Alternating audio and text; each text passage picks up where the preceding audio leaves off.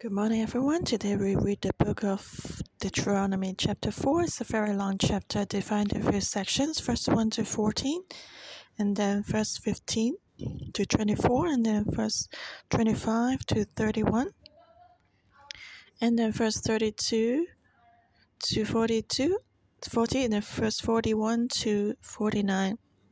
Many sections, very long chapter, but in this chapter, we can see what Moses thought was the most important to the Israelites.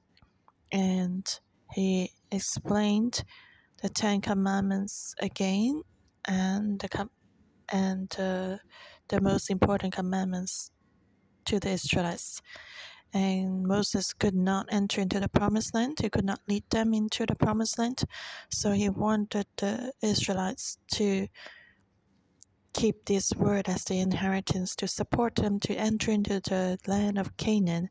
Actually, entering the Canaan was a new beginning, and that doesn't mean there would be no difficulties.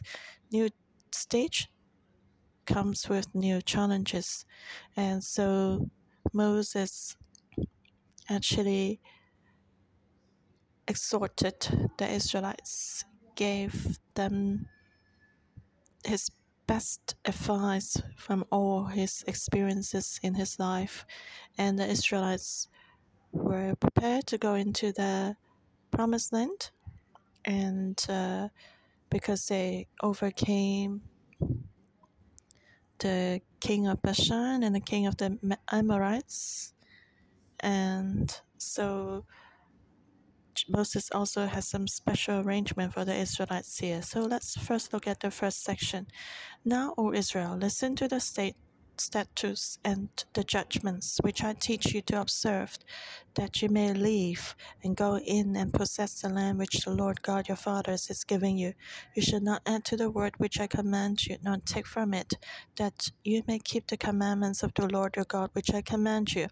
Your eyes have seen what the Lord did at Baal Peor, for the Lord your God has destroyed from among you all the men who followed Baal of Peor.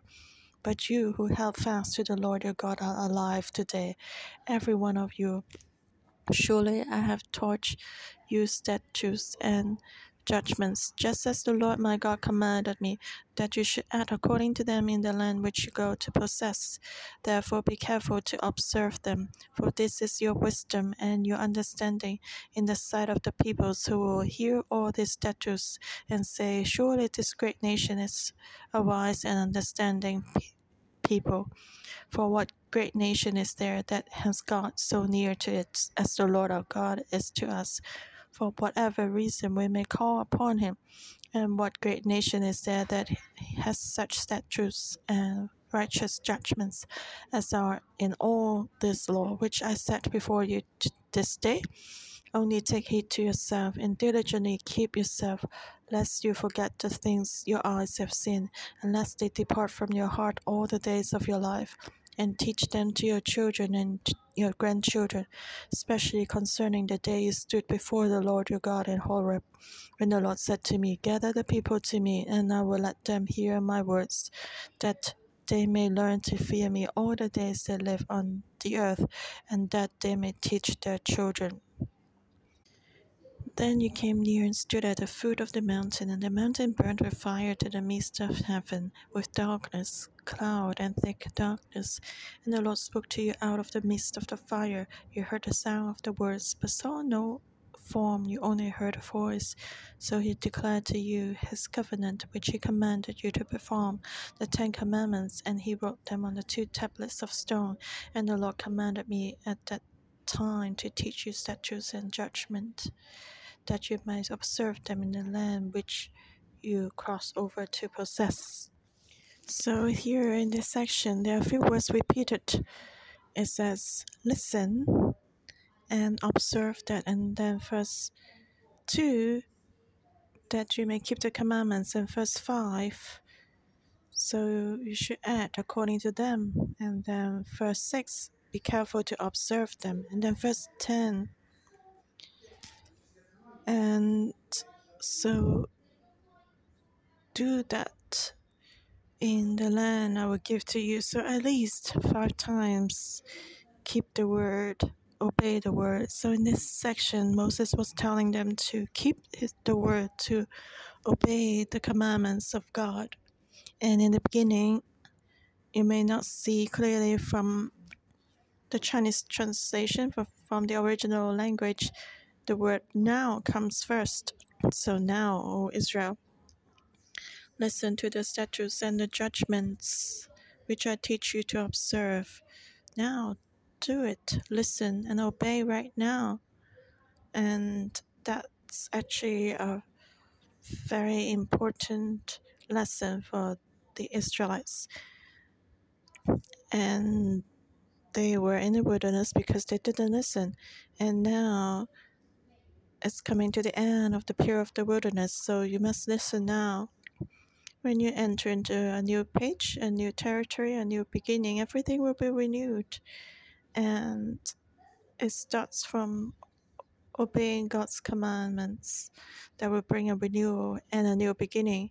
In the past, if we had a lot of difficulties, a lot of things not smooth in our life, and we want to have a new beginning, we must start from the commandments of the Lord. If we can obey them, a new scenery will be open. And when the Israelites could keep the word of God, then they can leave their time in the wilderness going circling around. And actually, in the first three chapters, we can see that this new generation was full of faith. They were willing to follow God and listen so they could overcome the giants. And they started to enter into the promised land to possess the land because they were willing to listen to God. And God told them not to be afraid of the giants, and they believed and followed. And so they could possess the land, and the enemies were destroyed. So, possessing the land starts with obeying the word. And Moses said, Do not add or delete the word of God but be careful to keep the word.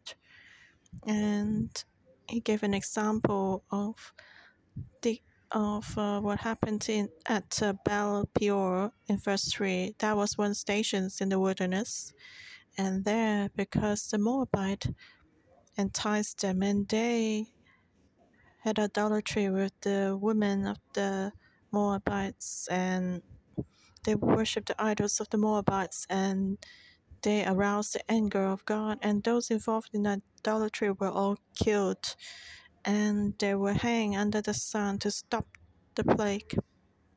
And what was most terrible about Baal Peor was that among the Israelites, even the tribe leaders were involved. And that was the incident at Baal Peor.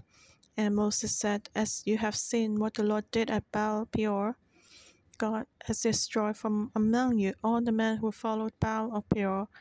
Only those who held fast to the Lord are alive today. So those who worshipped idols would lose their life, but those who lean on the Lord wholeheartedly, who were not enticed to worship idols, they could live. And we see this concept more clearly as we read on.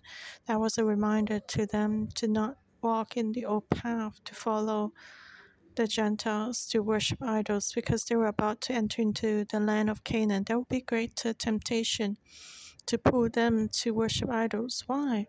Because the Israelites were nom- uh, nomads and they didn't know how to do farming. They were nomads. They raised the lives. Uh, they raised the herds in the wilderness, but when they would own their land, they would have to learn farming. They would have to um, do a new job as farmers. They didn't know how to do that. It's just like today, if I tell you I give you a piece of land, you may not wonder what to do. What can I grow? So you must learn something new from the beginning when to sow, when to reap, when to fertilize and learning farming would open a door temptation to learn from the Gentile practices to worship idols. You know, farmers would really be afraid of the natural disaster, so a lot of them would worship idols. And when they would enter into the land of Canaan, they would have to learn farming from the locals, the Canaanites there, and they would surely teach them to worship the idols like Baal. He was a god of fertility and a god of rains. And so that was why the Israelites started to worship Baal when they entered into the land of Canaan. And so Moses taught them, Be careful. Remember the lessons you learned at Baal Peor and don't worship idols. And hold fast to the Lord God. Obey his commandments in the land which the Lord will give you. And then, verse 6 Be careful to observe them then you will have wisdom and understanding the sight of the peoples who will hear all these statutes. So God's word is not just the word of life, but also the word of wisdom, because God is the source of wisdom. Every people, nation will see our wisdom if we rely on the Lord.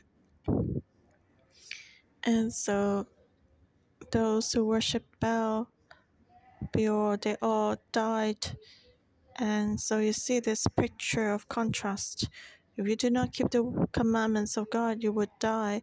But if you keep them, you will live. So God's commands are actually the word of life. And then Moses said, For what great nation is there that God has been so near to them? Actually, without God, there would be no Israel. Israel will be Israel because of God. Otherwise, the Israelites will only be called the uh, the the Hebrews. They were wandering around because of God. They became Israel. They have their own piece of land. So, what great nation is there that God has called has got so near to it?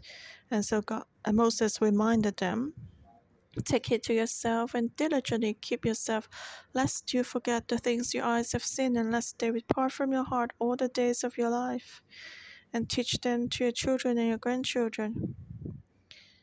And so keep this and don't forget it. The commandments of God is the word of life. Just like in today's term, you know, it's something very important in your property, your password. Have you noticed that uh, there are a lot of passwords that you need in your life? If you forget the password, that will be very troublesome. And uh, word of God is like the password in life. If you forget the password, that will be very troublesome. So you must keep that and remember it. Don't forget it and pass it on to your children and your grandchildren. That's the code for life, the secret code of life. And teach your children to obey the commandments of God. And uh, like verse 10, especially concerning the day you stood before the Lord your God in Horeb, when the Lord said to me, Gather the people to me, and I will let them hear my words, that they may learn to fear me all the days they live on the earth and that they may teach their children. So, Israelites, you witnessed that yourself. You heard God spoke to you in the fire. Don't forget that. That was a very shocking and forgettable sin.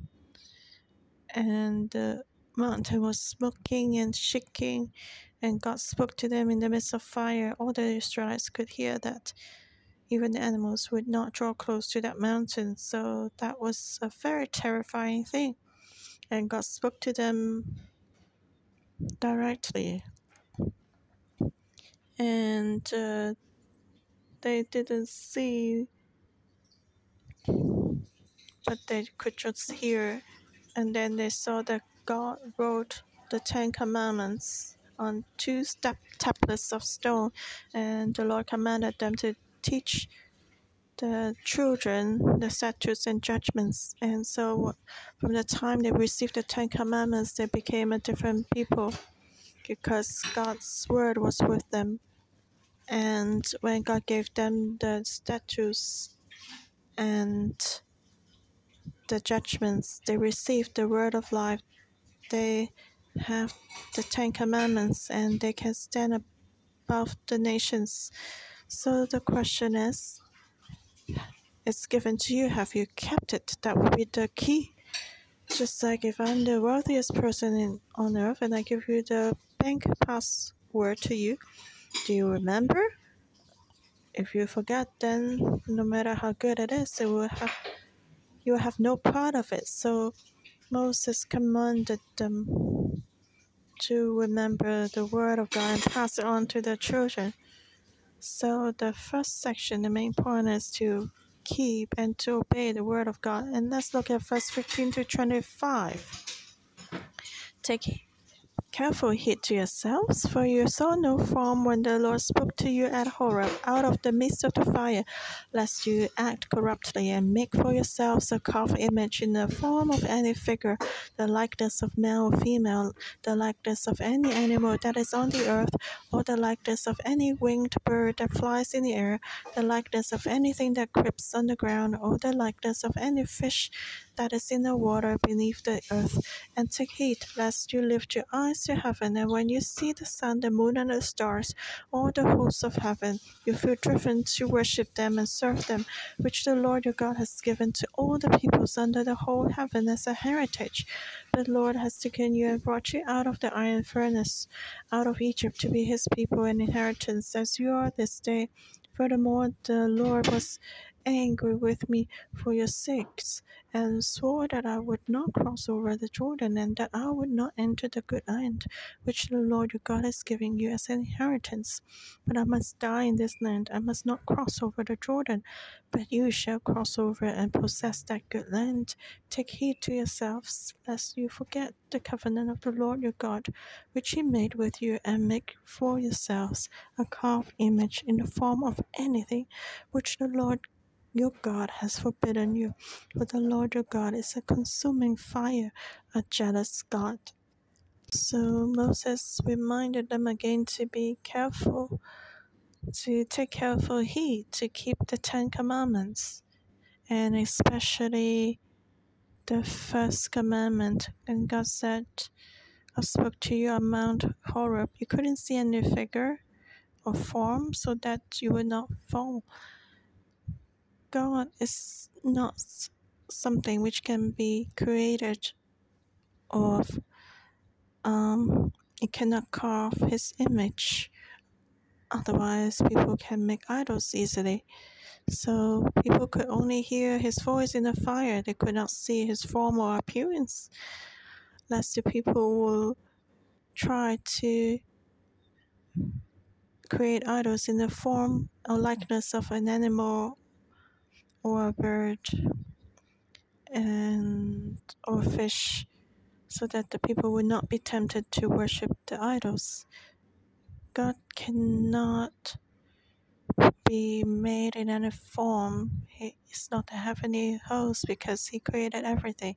Just like I am an artist and I draw a picture and then you you uh, just um,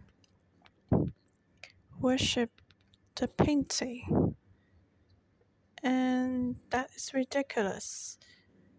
If you would not look at the artist or the painter, but only worship his painting, that's without wisdom. So God said He did not show you any form or appearance of Himself. God created everything, even the heavenly heavenly things and there's only one God in heaven and earth, so we must be careful, especially towards the idols. It's easy for us to be tempted to worship the idols, but God hates that because the first commandment says, I am the Lord, apart from you, you should have no other God. So there should be no idol, and we should not carve any idol. And a God is a jealous God, a consuming fire. God is merciful and loving, but He has a boundary that we cannot cross. He's the only God. He cannot coexist with other idols. He cannot stand the other idols. We each have a bottom line, and this is the bottom line of God. If we have done something wrong, God will forgive us. But apart from Him, we cannot have any other God. We cannot give glory to the idols. This is what God cannot stand. And God cannot exist together with other idols. Okay, let's look at verse 25 to 31. When you beget children and grandchildren and have grown old in the land and act corruptly and make a carved image in the form of anything and do evil in the sight of the Lord your God to provoke him to anger, I call heaven and earth to witness against you this day that you will soon utterly perish from the land which you cross over the Jordan to possess. You will not prolong your days in it but will be utterly destroyed, and the Lord will scatter you among the peoples, and you will be left few in number among the nations, where the Lord will drive you, and there you will serve gods, the work of men's hands, wood and stone, which neither see nor hear, nor eat, nor smell. But from there you will seek the Lord your God, and you will find him if you seek him with all your heart and with all your soul. When you are in distress, and all these things come upon you in the latter days, when you turn to the Lord your God and obey his voice. the Lord your God is a merciful God. He will not forsake you, nor destroy you, nor forget the covenant of your fathers which he swore to them. So Moses gave them a great reminder and he prayed for the Israelites and descendants in the spirit. Before the Israelites went into the promised land, Moses saw this in the spirit. This all would happen in the future. Maybe Moses cared for Israel very much, and so God revealed that to him, just like God said Abraham was his friend, so he will reveal these things to Abraham. So it's the same.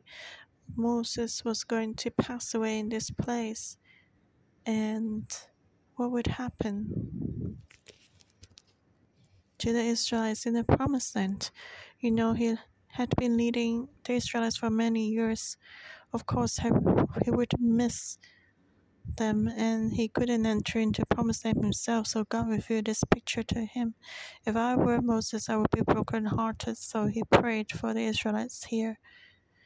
Even though it was like simple in words, but you see, verse 26 I call heaven and earth to witness against you this day. He was crying preparing to pray and intercede for the Israelites because he knew that when the Israelites entered into the land of Canaan, they would worship idols, but they would fall. When their life became prosperous and stable, they would forget about the Lord. They would start to worship idols. So sometimes when we face difficulties, it may not be a bad thing. It helps us to rely on the Lord. When we rely on the Lord, the difficulties will pass away and blessings will come. So it may be more difficult to have prosperity difficulties can train people's heart, but abundance could actually make people fall. So Moses saw that in the spirit that these people would worship the idols and they were scattered in the nations. Verse 27 They will become scared among the nations. They will worship the idols and if you want to worship idols, God let you be scattered to serve these idols, and then you know that, oh, that's bad, that's like terrible, would die. But God has mercy if they would return and seek the Lord from the nations. If they would seek God with all their heart and soul, if they would seek God wholeheartedly, God will be found by them, and that's God's grace and mercy because He remembers the covenant that God made with the ancestors of Israel. No matter how bad people become, God will still keep his covenant, even though the Israelites will be scattered in the nations and that they will encounter a lot of pain, but then God will help them when they return to God and cry out to Him. You see, there will be judgment, but in the midst of judgment, that's also the time when they will receive salvation, but the time they will return and revive. Even though they are very few in numbers, when they will return, God will bless them again. They will rise up, and that was what Moses spoke to um, Israelites. So that means can this be changed? If the Israelites could keep God's word, then it would be different. If they could keep the word of God and keep the covenant with God, they did, then they would not need to experience these sufferings. But the problem was that human nature is like that. You know, it's like a battle. And Moses saw in the spirit that there will be battles and difficulties. But the main point is that God's grace will always be there. So he told the Israelites to remember, even though you may fall one day and you may be in great difficulties, but remember God. As long as you return to God, then that will be okay. So we teach the children like this too. Just remember your home is your greatest backup. No matter what happens, just go home. It's okay if you fall and get hurt, but as long as you come home to ask your parents to help, then that's fine. And God is showing us the same picture. And let's look at verse 32 to 40. For ask now concerning the days that are past, which were before you since the day that God created man on the earth and asked from one end of heaven to the other whether any great thing like this has happened or anything like it has been heard. Did any people ever hear the voice of God speaking out of the midst of the fire as you have heard and live? Or did God ever um, ever try to go and take for himself a nation from the midst of another nation? By trials, by signs, by wonders, by war, by a mighty hand and an outstretched arm, and by great terrors, according to all that your Lord your God did for you in Egypt before your eyes. To you it was shown that you might know that the Lord Himself is God. There's none other besides Him. Out of heaven He let you hear His voice, that He might instruct you. On earth He showed you His great fire, and you heard His words out of the midst of the fire. And because He loved your fathers, therefore He chose their descendants after them, and He brought you out of Egypt with His presence, with His mighty power, driving out from before you nations greater and mightier than you, to bring you in to give you their land as an inheritance. And it is this day. Therefore know this day, and consider in your heart that the Lord himself is God in heaven above and on the earth beneath. There's no other. You shall therefore keep his statutes and his commandments, which I command you today, that it may go well with you and with your children after you, and that you may prolong your days in the land which the Lord your God is giving you for all time.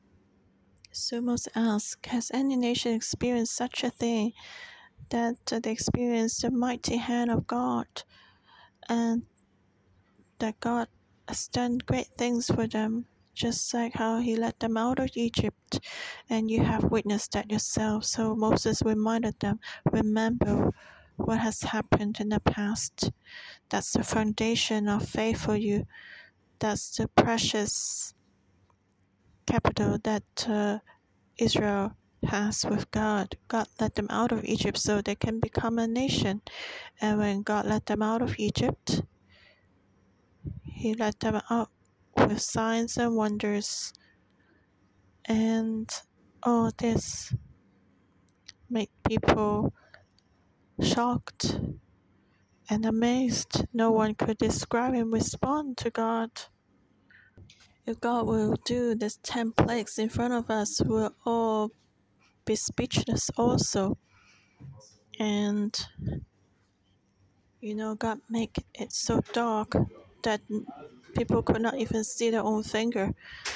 There would be no light of the sun or the moon or the stars if this miracle would happen. That uh, all the Christians' homes have light, but others they would be in darkness. They couldn't reach the the um lamp switch. That would be terrible. You know, so that was a very awesome thing that God had done. And Moses was telling them that there's no other God apart from Yahweh, even though he repeated that message again and again, but the Israelites were very forgetful. They experienced God's mighty power there, but they forgot soon, and that's the greatest problem of man that we will forget the power and the work of God. So we must return to how God saved us. Remember His His power. As we forgive, forget His grace, there will be a way from God. So Moses reminded them again and again, and Moses reminded them God loves their ancestors, so He has chosen them and their descendants, and lead them and he led them out of Egypt because of God's love, because God valued his covenant. And so he defeated the stronger nations before Israelites and gave them their land. Verse 38 Driving out from before you nations greater and mightier than you, as, and to bring you in to give you their land as an inheritance as it is this day actually only the two and a half tribes had received the promised land, the others had not. But God said, I bring I give you their land as an inheritance as it is this day. So before the battle had started in the spirit, Moses knew that God's word had come to pass already. They were given land. So everything first starts in the spiritual realm by faith and the Israelites received the promised land before they had the battle. And Moses saw that God's word has been accomplished already before it happened. And he knew for sure that the Israelites will receive the land in the spirit first and will come to reality soon. And that's the principle of faith to see by the spirit. And then everything will follow. So it's the same as we uh, bought Hebron in the spirit by faith. We know we receive it, and then later we receive the offering. So you must have this by faith. You know, it's kind of strange for the church to buy a property. We first sign the contract before we have the money, but usually if we buy our own property, we must have the money before we sign a contract. You know, we teach our children the same way, and uh, even the government says the same thing. You must spend the money uh, after you have the money. If you borrow, you must return, and that's the way we do things in the world but uh, in the spiritual realm it's different. But of course you must be very sure that god's guiding you like that. So i suggest to you if you buy your own property if god's blessed you have the money then you buy a property. Don't borrow money and and buy things uh, out of your own ability or beyond your own ability and you know to buy for a church to buy a property we must know that god wants us to do that. We need confirmation and then i go by faith to sign the contract and i believe that the lord will provide for us. And the israelites had not win had, uh, they had not won the battle yet, but they knew that God's power was with them. And when the Israelites were about to enter into Canaan, and when they would overcome the enemies, they would know that God's word never failed. And so that was to help the Israelites to experience faith, and we need to learn this today at church. And then this faith will encourage us to learn to rely on God in our life. So God will do this in the church and also among the Israelites, so our faith can be strengthened to keep the commandments of God. Okay, let's look at the last section, verse 41 to the end. Then Moses set apart three cities on this side of the Jordan toward the rising of the sun, that the manslayer might flee there, who kills his neighbor unintentionally without having hated him in the pa- in time past, and that by fleeing to one of these cities he might live.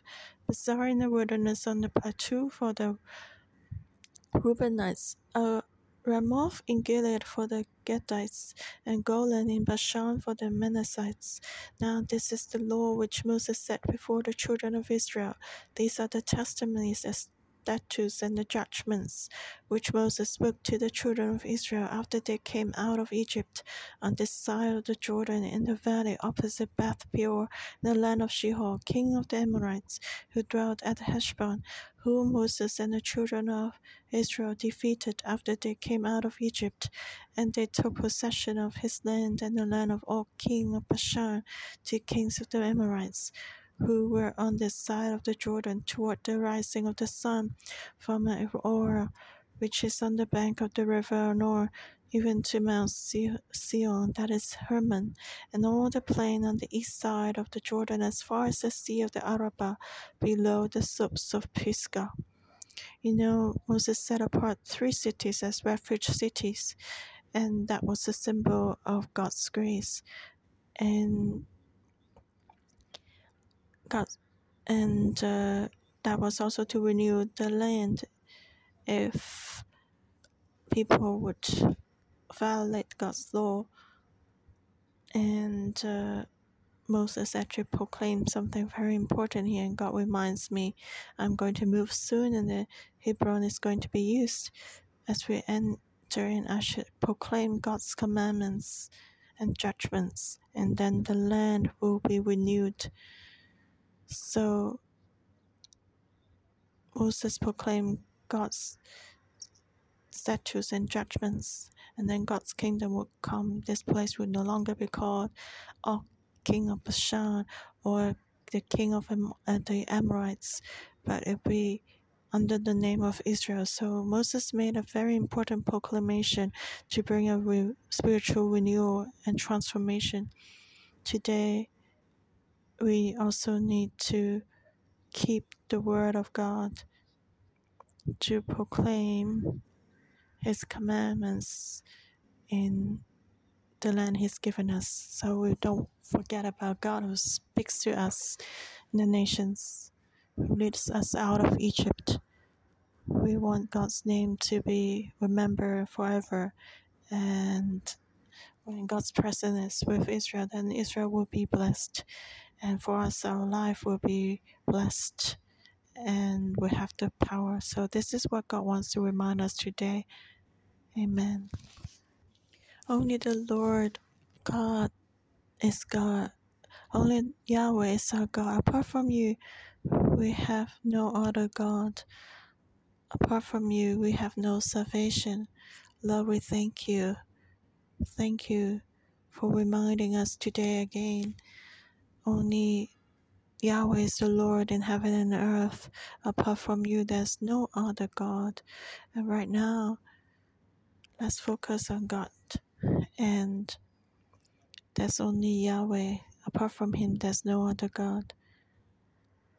God wants us to reflect and meditate again. There's our only God, the one we can rely on. And just as uh, Pastor Dino shared, we have experienced God's grace and salvation. We know that God is good. We praise Him when we see His work. But is it easy for us to forget about God? When things come into our life, when difficulties come, do we forget about God? And as if God has never done anything before.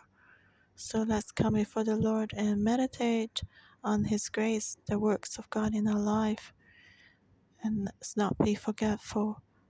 Remember His work and give thanks to Him. And may we really proclaim in our life, in our heart, that He's only God, He's Yahweh. Apart from Him, there's no other God. confess before you again how weak we are when we face difficulties. We do not think about you the first time, we do not seek you, but we find our own ways and do things according to our ways. We rely on our own understanding and wisdom. Lord, I thank you. Thank you for reminding us today in front of the nations how can we keep the word of God and then people can see the wisdom and understanding of God. When we keep the word of God when we keep his commandments then the peoples will see God's wisdom and understanding Lord help us so we can follow your word, your commandments, so that people can see your wisdom and understanding. We do not plan according to our own wisdom, but your wisdom, when your wisdom and understanding is revealed through our life, the nations will see. And you're reminding us as we seek you with all our hearts, you will draw close to us. We cry out to you today. We rely on you today. You promise us to be close to us. Help us to connect with you even deeper, to keep your word, your commandments, so that our life can follow you closely.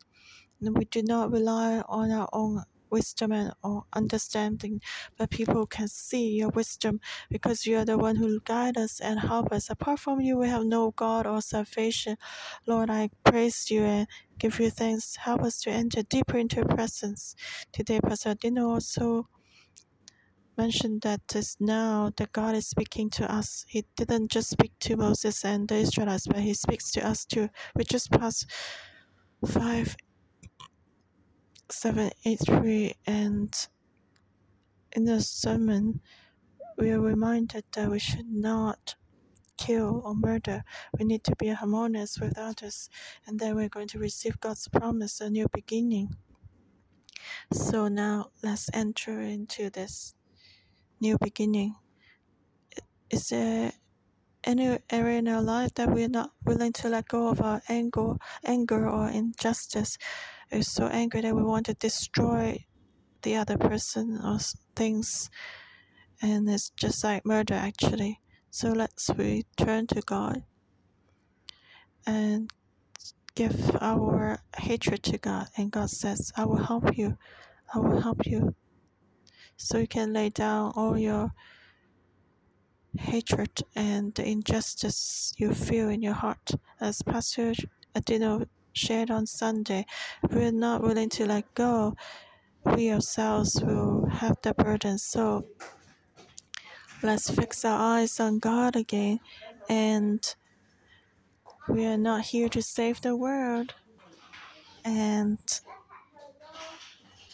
we should not take our own justice. We should let God reign. And so let's have a new beginning and keep His word carefully. I thank you and praise you because you are righteous and just when we confess our sins and weaknesses, you will cleanse us from all unrighteousness. So we come to you, we claim your power and your help. May we focus on you again. Only you, Lord. Apart from you, there's no God. We have no one to rely on. Lord, help us so we can always remember your grace and then we can have the perseverance and faith to keep your word and the commandments you have given us so that we can overcome all the temptations and the works of the enemy. Lord, may your word and your commandments, your will be done on earth as in heaven. Help our church to rely on you closely. Hear our prayer in Jesus Christ's name. Amen. Deuteronomy chapter 4, verse 1. Now, O Israel, listen to the statutes and the judgment which I teach you to observe, that you may live and go in and possess the land which the Lord God your fathers is giving you. The verse 35. So To you it was shown that you may know that the Lord Himself is God. There's none other besides Him. Verse 39 40. Therefore, know this day and consider in, in your heart that the Lord Himself is God in heaven above and on the earth beneath. There's no other. You shall therefore keep His statutes and His commandments, which I command you today, that it may go well with you and with your children after you, and that you may prolong your days in the land which the Lord your God is giving you for all time. So, brothers and sisters, we must put the word of God in our hearts and keep that so that we can receive blessing and possess the land that God gives us. Because only Yahweh is God in heaven and earth. Let's pray. May the Lord put this word into our hearts and carve it into our hearts so we can always remember that in Jesus Christ, we ask the Holy Spirit to help us. Lord, carve this into our hearts so that we know that we must keep your word and your commandments because only you are God. In Jesus Christ's name, I print this word into our hearts, Lord. Um, yes, therefore, know in your heart that the Lord Himself is God in heaven above and on the earth beneath. There's no other. You shall therefore keep his statutes and his commandments, which I command you today, that it may go well with you and with your children after you, and that you may prolong your days in the land which the Lord your God is giving you for all time. In Jesus Christ's name, I bless you.